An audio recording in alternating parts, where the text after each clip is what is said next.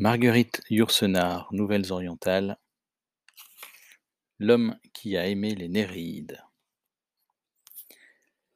Il était debout, pieds nus dans la poussière, la chaleur et les relents du port, sous la maigre tente d'un petit café où quelques clients s'étaient affalés sur des chaises, dans le vain espoir de se protéger du soleil.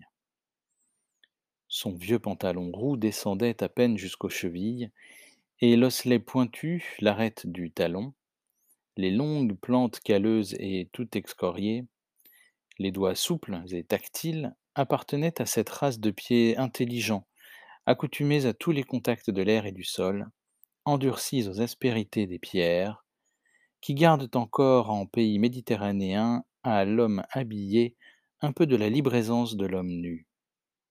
Pieds agiles, si différents des supports gauches et lourds enfermés dans les souliers du Nord, le bleu délavé de sa chemise s'harmonisait avec les tons du ciel déteints par la lumière de l'été.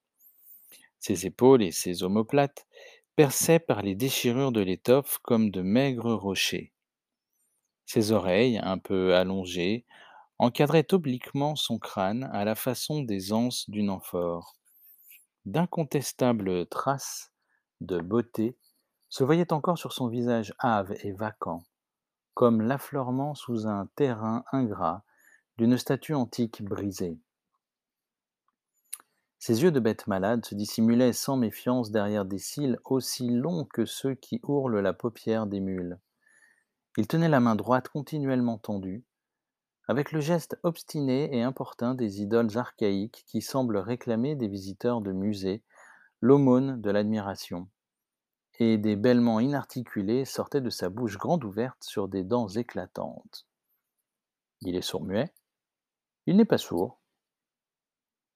Jean Démétriadis, le propriétaire des grandes savonneries de l'île, profita d'un moment d'inattention où le regard vague de l'idiot se perdait du côté de la mer pour laisser tomber une drachme sur la dalle lisse. Le léger tintement, à demi étouffé par une fine couche de sable, ne fut pas perdu pour le mendiant, qui ramassa goulûment la petite pièce de métal blanc et reprit aussitôt sa station contemplative et gémissante, comme une mouette au bord d'un quai.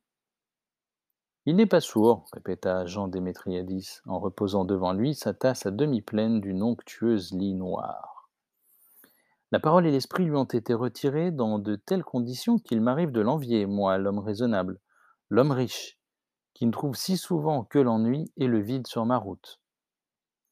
Ce Panégiotis, il s'appelle ainsi, est devenu muet à 18 ans pour avoir rencontré les Néréides nus. Un sourire timide se dessina sur les lèvres de Panégiotis, qui avait entendu prononcer son nom. Il ne semblait pas comprendre le sens des paroles de cet homme important, en qui il reconnaissait vaguement un protecteur, mais le ton, et non les mots eux-mêmes, l'atteignaient. Content de savoir qu'il s'agissait de lui et qu'il convenait peut-être d'espérer une nouvelle aumône, il avança imperceptiblement la main, avec le mouvement craintif du chien qui effleure de sa patte le genou de son maître, pour qu'on n'oublie pas de lui donner à manger. C'est le fils de l'un des paysans les plus aisés de mon village, reprit Jean Démétriadis. Et par exception chez nous, ces gens-là sont vraiment riches.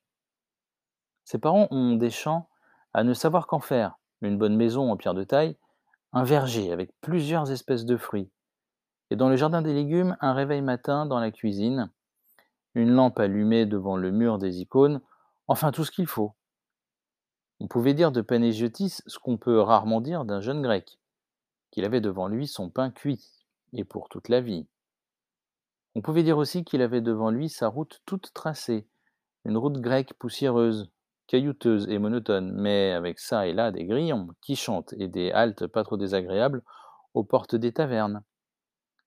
Il aidait les vieilles femmes à gauler les olives. Il surveillait l'emballage des caisses de raisin et la pesée des ballots de laine. Dans les discussions avec les acheteurs de tabac, il soutenait discrètement son père en crachant de dégoût à toute proposition qui ne dépassait pas le prix souhaité. Il était fiancé à la fille du vétérinaire, une gentille petite qui travaillait dans ma fabrique. Comme il était très beau, on lui prêtait autant de maîtresses qu'il y a dans le pays de filles qui aiment l'amour. On a prétendu qu'il couchait avec la femme du prêtre. Si cela est, le prêtre ne lui en voulait pas, car il aimait peu les femmes et se désintéressait de la sienne, qui d'ailleurs s'offre à n'importe qui. Imaginez l'humble bonheur d'un Panégiotis. L'amour des belles, l'envie des hommes et quelquefois leur désir, une montre en argent, tous les deux ou trois jours une chemise merveilleusement blanche repassée par sa mère, le pilaf à midi et l'ouzo glauque et parfumé avant le repas du soir. Mais le bonheur est fragile, et quand les hommes ou les circonstances ne le détruisent pas, il est menacé par les fantômes. Vous ne savez peut-être pas que notre île est peuplée de présences mystérieuses.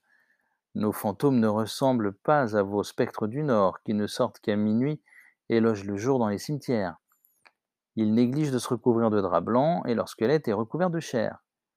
Mais ils sont peut-être plus dangereux que les âmes des morts qui, du moins, ont été baptisés, ont connu la vie, ont su ce que c'était que de souffrir. Ces Néréides de nos campagnes sont innocentes et mauvaises comme la nature qui tantôt protège et tantôt détruit l'homme. Les dieux et les déesses antiques sont bien morts, et les musées ne contiennent que leurs cadavres de marbre. Nos nymphes ressemblent plus à vos fées qu'à l'image que vous vous en faites d'après Praxitèle. Mais notre peuple croit en leur pouvoir. Elles existent comme la terre, l'eau et le dangereux soleil. En elles, les lumières de l'été se font chères, et c'est pourquoi leur vue dispense le vertige et la stupeur. Elles ne sortent qu'à l'heure tragique de midi. Elles sont comme immergées dans le mystère du plein jour. Si les paysans barricadent les portes de leur maison avant de s'allonger pour la sieste, ce n'est pas contre le soleil, c'est contre elles. Ces fées vraiment fatales sont belles, nues, rafraîchissantes et néfastes comme l'eau où l'on boit les germes de la fièvre. Ceux qui les ont vues se consument doucement de langueur et de désir. Ceux qui ont eu la hardiesse de les approcher deviennent muets pour la vie, car il ne faut pas que soient révélés aux vulgaires les secrets de leur amour. Or, un matin de juillet, deux des moutons du père de Panégiotis se mirent à tourner. L'épidémie se propagea rapidement aux plus belles têtes du troupeau, et le carré de terre battu devant la maison se transforma rapidement en cour d'asile pour bétail aliéné. Panégiotis partit seul, en pleine chaleur, en plein soleil, à la recherche du vétérinaire qui demeure sur l'autre versant du mont Saint-Élie, dans un petit village blotti au bord de la mer. Au crépuscule, il n'était pas encore de retour. L'inquiétude du père de Panégiotis se déplaça de ses moutons sur son fils. On fouilla en vain la campagne et les vallées du voisinage. Toute la nuit, les femmes de la famille prièrent dans la chapelle du village, qui n'est qu'une grange éclairée par deux douzaines de cierges, et où il semble à chaque instant que Marie aille entrer pour mettre au monde Jésus. Le lendemain soir, à l'heure de répit où les hommes s'attablent sur la place du village devant une minuscule tasse de café, un verre d'eau ou une cuillerée de confiture, on vit revenir un panégiotis nouveau, aussi transformé que s'il avait passé par la mort. Ses yeux étincelaient, mais il semblait que le blanc de l'œil et la pupille eussent dévoré l'iris. Deux mois de malaria ne l'eussent pas jauni davantage. Un sourire un peu écœurant déformait ses lèvres dont les paroles ne sortaient plus. Il était cependant pas encore complètement muet. Des syllabes saccadées s'échappaient de sa bouche comme les derniers gargouillements d'une source qui meurt. Les Néréides, les dames Néréides, belles, nues, c'était épatant, blondes, cheveux tout blonds, ce furent les seuls mots qu'on put tirer de lui. Plusieurs fois dans les jours qui suivirent, on l'entendit encore se répéter doucement à lui-même Cheveux blonds, blonds, comme s'il caressait de la soie. Puis ce fut tout. Ses yeux cessèrent de briller, mais son regard devenu vague et fixe a acquis des propriétés singulières. Il contemple le soleil sans ciller, peut-être trouve-t-il du plaisir à considérer cet objet d'une blondeur éblouissante. J'étais au village pendant les premières semaines de son délire. Pas de fièvre, aucun symptôme d'une insolation ou d'un accès. Ses parents l'ont conduit pour le faire exorciser dans un monastère célèbre du voisinage. Il s'est laissé faire avec la douceur d'un mouton malade, mais ni les cérémonies de l'église, ni les fumigations d'encens, ni les rites magiques des vieilles femmes du village n'ont pu chasser de son sang les folles nymphes couleur de soleil. Les premières journées de son nouvel état se passèrent en allées et venues incessantes. Il retournait inlassablement à l'endroit où s'était passée l'apparition. Il y a là une source où les pêcheurs viennent quelquefois se fournir d'eau douce, un vallon creux, un champ de figuiers d'où un sentier descend vers la mer. Les gens ont cru relever dans l'herbe maigre des traces légères de pieds féminins, des places foulées par le poids des corps. On imagine la scène. Les trouées de soleil dans l'ombre des figuiers, qui n'est pas une ombre, mais une forme plus verte et plus douce de la lumière. Le jeune villageois alerté par des rires et des cris de femmes, comme un chasseur par des bruits de coups d'ailes. Les divines jeunes filles, levant leurs bras blancs ou des poils blonds, interceptent le soleil. L'ombre d'une feuille se déplaçant sur un ventre nu, un sein clair, dont la pointe se révèle rose et non pas violette. Les baisers de Panégiotis dévorant ses chevelures qui lui donnent l'impression de mâchonner du miel. Son désir se perdant entre ses jambes blondes. De même qu'il n'y a pas d'amour sans éblouissement du cœur, il n'y a guère de volupté véritable sans émerveillement de la beauté. Le reste n'est tout au plus que fonctionnement machinal, comme la soif et la faim. Les Néréides ont ouvert au jeune homme insensé l'accès d'un monde féminin aussi différent des filles de l'île que celles-ci le sont des femelles du bétail. Elles lui ont apporté l'enivrement de l'inconnu, l'épuisement du miracle, les malignités étincelantes du bonheur. On prétend qu'il n'a jamais cessé de les rencontrer, aux heures chaudes, où ces beaux démons de midi rôdent en quête d'amour. Il semble avoir oublié jusqu'au visage de sa fiancée, dont il se détourne comme d'une guenon dégoûtante. Il crache sur le passage de la femme du pop, qui a pleuré deux mois avant de se consoler. Les nymphes l'ont abéti pour mieux le mêler à leur jeu, comme une espèce de faune innocent. Il ne travaille plus. Il ne s'inquiète plus ni des mois ni des jours. Il s'est fait mendiant, de sorte qu'il mange presque toujours à sa faim. Il vagabonde dans le pays, évitant le plus possible les grandes routes. Il s'enfonce dans les champs et les bois de pin au creux des collines désertes, et on dit qu'une fleur de jasmin posée sur un mur de pierre sèche, un caillou blanc au pied d'un cyprès, sont autant de messages où il déchiffre l'heure et le lieu du prochain rendez-vous des fées.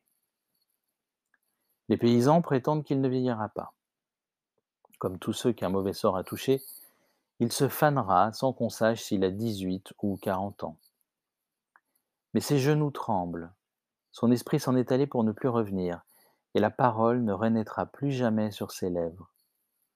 Homère déjà savait qu'il voit se consumer leur intelligence et leur force ceux qui couchent avec les déesses d'or. Mais j'envie Panégiotis. Il est sorti du monde des faits pour entrer dans celui des illusions, et il m'arrive de penser que l'illusion est peut-être la forme que prennent aux yeux du vulgaire les plus secrètes réalités.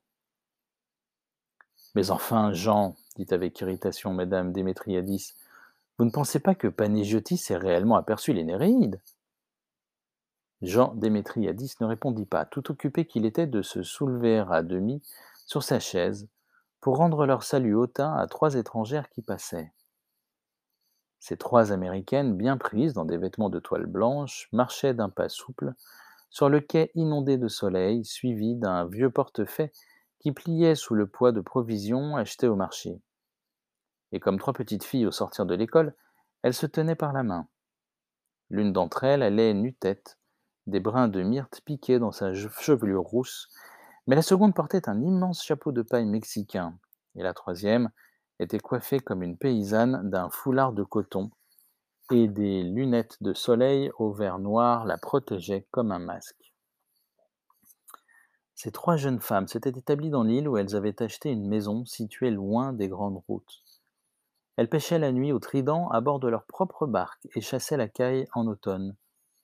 Elles ne frayaient avec personne, et se servaient elles-mêmes de peur d'introduire une ménagère dans l'intimité de leur existence, s'isolaient enfin farouchement pour éviter les médisances, leur préférant peut-être les calomnies. J'essayais vainement d'intercepter le regard de Panégiotis, celui qu'il jetait sur ces trois déesses, mais ses yeux distraits restaient vagues et sans lueur. Manifestement, il ne reconnaissait pas ces Néréides habillées en femmes. Soudain il se pencha, d'un mouvement souple et comme animal, pour ramasser une nouvelle drachme tombée d'une de nos poches, et j'aperçus, pris dans les poils rudes de sa vareuse, qu'il portait, suspendu à une épaule, agrafé à ses bretelles, le seul objet qui put fournir à ma conviction une preuve impondérable, le fil soyeux, le mince fil, le fil égaré d'un cheveu blond.